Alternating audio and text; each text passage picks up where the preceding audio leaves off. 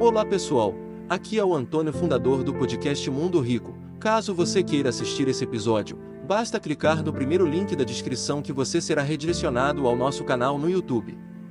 E lembre-se, se pudermos inspirar uma ou duas pessoas, então podemos inspirar o mundo.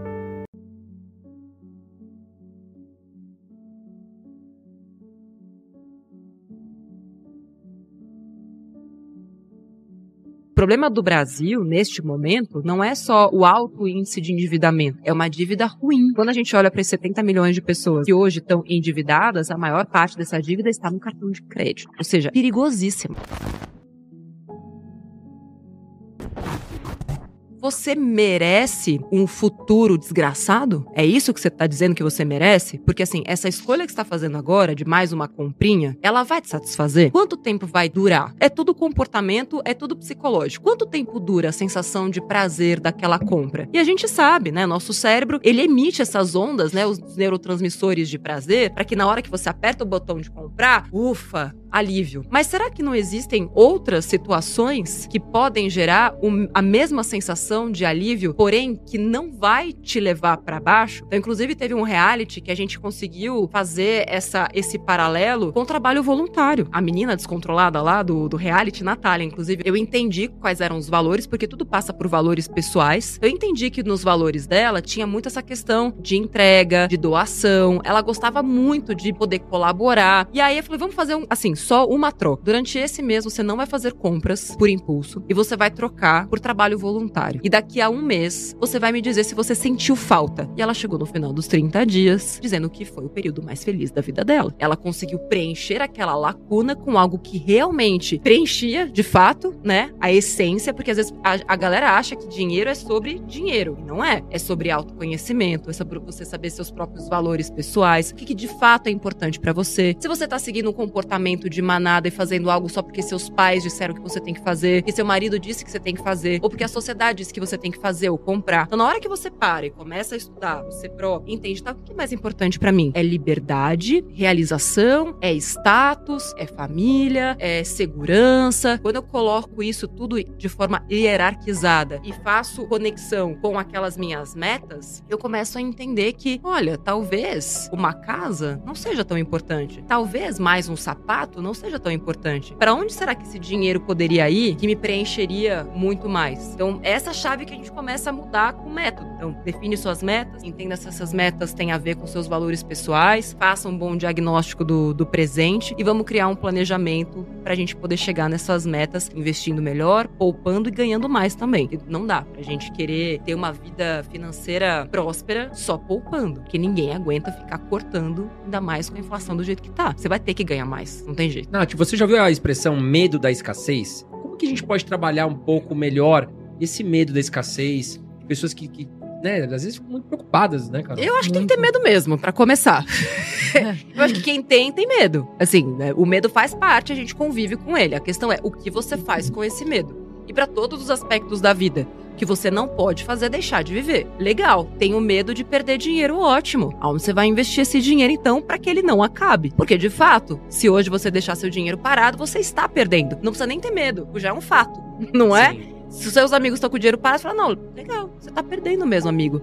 Quê? É, tá, investir tá perdendo. Então, acho que a primeira coisa é essa. Uma coisa é a sensação, o pensamento e o medo. Outra coisa é o que a gente faz a partir daquele medo. Então, acho que o medo, ele é útil. Te empurra, né? Te empurra. Agora, o que não dá é para você parar de viver. Porque senão todo aquele dinheiro que você acumulou com o seu trabalho ou com investimentos, para que serve aquilo? Na é verdade, dinheiro não é colecionável. Dinheiro é feito para você viver, usar viajar, e aplicar naquilo que faz sentido para você. Então, Carol mesma descobriu que tem uma vida muito mais feliz hoje, talvez com um custo de vida mais baixo, sei lá, não sei se ela tava poupando, investindo todos os bilhões lá de publicidade dela. Mas às vezes você percebe que com muito menos você vive muito mais. E toda aquela sua fome de crescer e de ganhar não se justifica. E você percebe que você nem precisava de tanto assim. E quando a gente coloca essas coisas numa planilha e num simulador, que eu acho mágico, tem gente que fala, ué, então, mas eu já posso parar de trabalhar? Já. É isso. O que, que você acha que faz as pessoas se endividarem tanto e como elas poderiam tentar sair dessas dívidas? Olha, Carol, são tantos aspectos, mas de novo, assim, a gente tá passando por um período de crise onde tem gente precisando se endividar para conseguir sobreviver ou manter o padrão de vida. Então tem uma questão aí de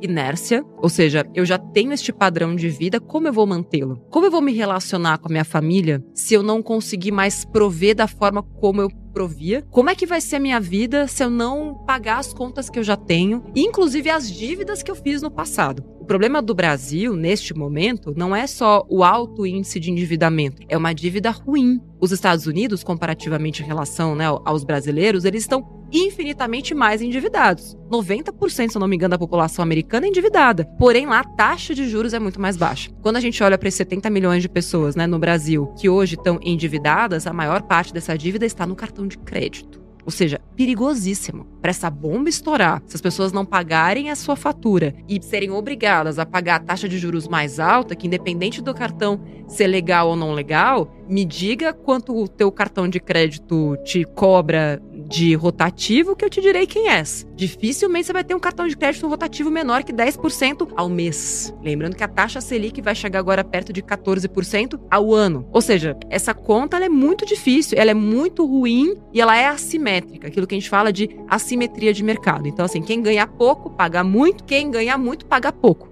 porque está investindo esse dinheiro. Então acho que tem essa questão dos hábitos, de uma manutenção do padrão de vida que já existia, mas também por outro lado existem pessoas que estão precisando se endividar para conseguir sobreviver. É muito difícil a gente falar para as pessoas hoje do tipo, ah, consuma menos, pare de pagar, etc. Porque minha única sugestão nesse, nesses momentos, inclusive eu criei muito mais conteúdo relacionado a isso, é faça renda extra. Porque economizar, tirando a galera sem vergonha, né? Quem é sem vergonha sabe que é. Enfim, que tipo, poderia estar poupando, poderia estar já criando sua reserva de emergência, como muitos mepoupeiros fizeram no passado, e que por conta dessa reserva conseguiram sair da crise ou de uma situação de desemprego muito melhor, porque assim, é também provado cientificamente que se eu estou zerado ou endividado e perco meu emprego ou tenho uma, um, um imprevisto na minha vida, a minha capacidade de tomada de decisão, ela é afetada. O nosso cérebro não pensa direito na escassez. Quanto menos dinheiro eu tenho, pior eu penso, piores decisões eu tomo. Ou seja, se eu tenho uma reserva de emergência, eu tenho aquele conforto, o meu nível de estresse diminui, isso afeta menos o meu, a minha capacidade de tomada de decisão e eu tomo decisões melhores. Então eu saio de um ciclo vicioso que pensa, a pessoa já ganha pouco, aí se fode. Ela se fode mais, porque ela não consegue pensar direito, porque ela a cabeça dela tá operando num sistema viciado, entende? Negativo. Sim. Não é negativo ah, pensar negativo. Não, é o nosso cérebro as conexões cerebrais que são feitas, elas não contribuem para um pensamento é, que traga insights, que traga ideias, porque a gente tá com estresse. Quantas vezes com estresse a pessoa vai lá e piora ainda mais não a situação. Não consegue ter foco, né? Às vezes num pensamento. Não consegue ter foco e piora. É isso, tipo, então, tanto na euforia positiva quanto num sentimento negativo, por exemplo, TPM. Putz. Pior momento para fazer compra, para ir ao shopping. agora, mas eu não, não vá ao shopping. Não. Não faça nada. O negócio é comida. Pra homens, tipo, time ganhou. Pior momento para ir no shopping fazer compras também. Seja na euforia, seja no estresse, nesses picos diferentes, enfim, de um lado ou do outro, piores momentos para você tomar qualquer decisão financeira. Então, acho que também tem um pouco a ver com essa questão de, de endividamento. E falta de educação financeira também. Qual é a sua opinião sobre financiamento e qual a melhor maneira se a pessoa for fazer?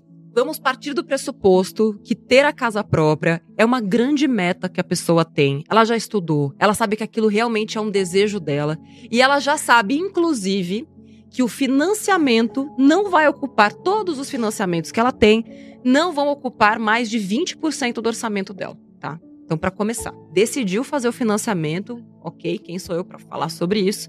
Mas você já deve saber que a parcela, todas as parcelas de todas as dívidas que você tem, inclusive de cartão de crédito, carro, etc., não deveriam somar mais do que 20% daquilo que você ganha. E aí ela vai lá e também sabe que tem uma entrada e que a entrada do imóvel é de 20%. E ela também sabe qual é o custo de oportunidade dessa entrada, claro né? Ela fez as contas, usou o simulador, acompanha o, o, conteúdo que vocês fazem, projetou esse custo de oportunidade nos próximos 20 anos. Ela sabe quanto ela teria daqui a 20 anos se ela aplicasse aquela entrada, claro que sabe. Fez todas as contas. Tudo, é, eles falam que sim. Com certeza, custo de oportunidade, nossa, claro que eu sei o que, que é isso. Ah, eu tô, tô manjando fez tudo isso e falou: não, mesmo assim, vale a pena eu financiar o meu, meu imóvel. Aí ela foi lá e também calculou a taxa de juros do financiamento, né? Porque ela sabe, inclusive, qual é a, o custo efetivo total daquele financiamento. Ela colocou na ponta do lápis, projetou, tudo bem, fez todas essas, todas essas contas. Depois que ela fez tudo isso, ela foi lá e fez o financiamento. Então, nesse caso, sim, faz sentido. Muitas pessoas que estão assistindo a gente aqui com certeza estão endividadas. Que dica que você pode dar para elas? Qual o caminho que ela pode sair dessa dívida? Bora lá. Primeira coisa é saber de que dívida nós estamos falando e se essa pessoa está inadimplente ou adimplente. Por quê? Se você tem lá uma dívida e essa dívida cabe no seu bolso, ela não excede os 20% né, do, seu, do seu ganho, talvez o ideal seja deixar do jeito que tá ou tentar negociar uma redução da taxa de juros ou espaçamento das parcelas. E por que, que eu estenderia mais as parcelas? Porque quanto menor for a sua parcela, porque quando a gente estende o prazo, eu reduzo o valor da parcela, certo? Quando eu reduzo o valor da, da parcela, o que, que acontece? Sobra mais dinheiro. Para eu gastar? Não. Para você investir e usar os juros compostos maravilhosos, meu filho maravilhoso, a seu favor e não contra você. O ideal sempre é a gente, quanto menor a parcela, melhor. E eu posso fazer isso de algumas formas, ou estendendo, ou negociando uma taxa de juros melhor com o meu banco, ou inclusive mudando de banco. É a tal da portabilidade. Então eu mudo o meu crédito de um lugar que me cobra juros altos para um outro banco, uma financeira, etc., que vai me cobrar juros mais baixos. Isso partindo do pressuposto que a pessoa consegue pagar essa dívida. Mas e se eu estiver inadimplente? Nesse caso, precisa fazer uma, como se fosse uma, uma análise, uma listinha mesmo de todas as dívidas e calcular qual que é a mais fácil de pagar. Tem o próprio Serasa, né, é, que, que tem aqueles mutirões. Tem muita gente, muitos mepoupeiros que conseguem Feirão quitar Serasa, né? feirão do Serasa que consegue, e isso fica online o tempo inteiro. Tem gente, alunos meus conseguiram quitar dívidas de 10 mil com mil reais. Porque as empresas, gente, elas dão a sua dívida já a título perdido. Principalmente se é uma dívida ali do ano passado. Os bancos, né, Itaú, Bradesco, etc., quando eles fecham o balanço do ano, eles já consideraram aquilo que eles não receberam de você como prejuízo, ou seja, se eles recuperarem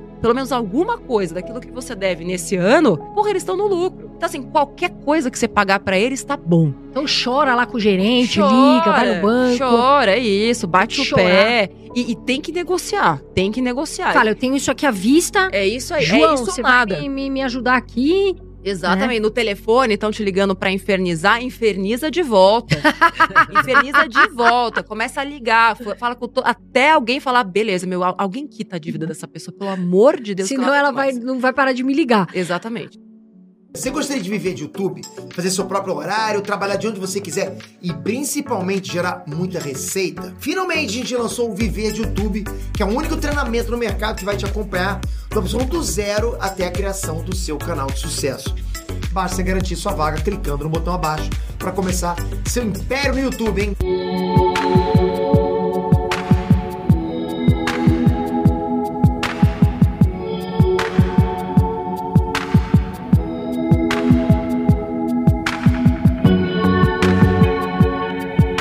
Gostaria de viver de YouTube, fazer seu próprio horário, trabalhar de onde você quiser e principalmente gerar muita receita? Finalmente a gente lançou o Viver de YouTube, que é o único treinamento no mercado que vai te acompanhar do absoluto zero até a criação do seu canal de sucesso. Basta garantir sua vaga clicando no botão abaixo para começar seu império no YouTube, hein?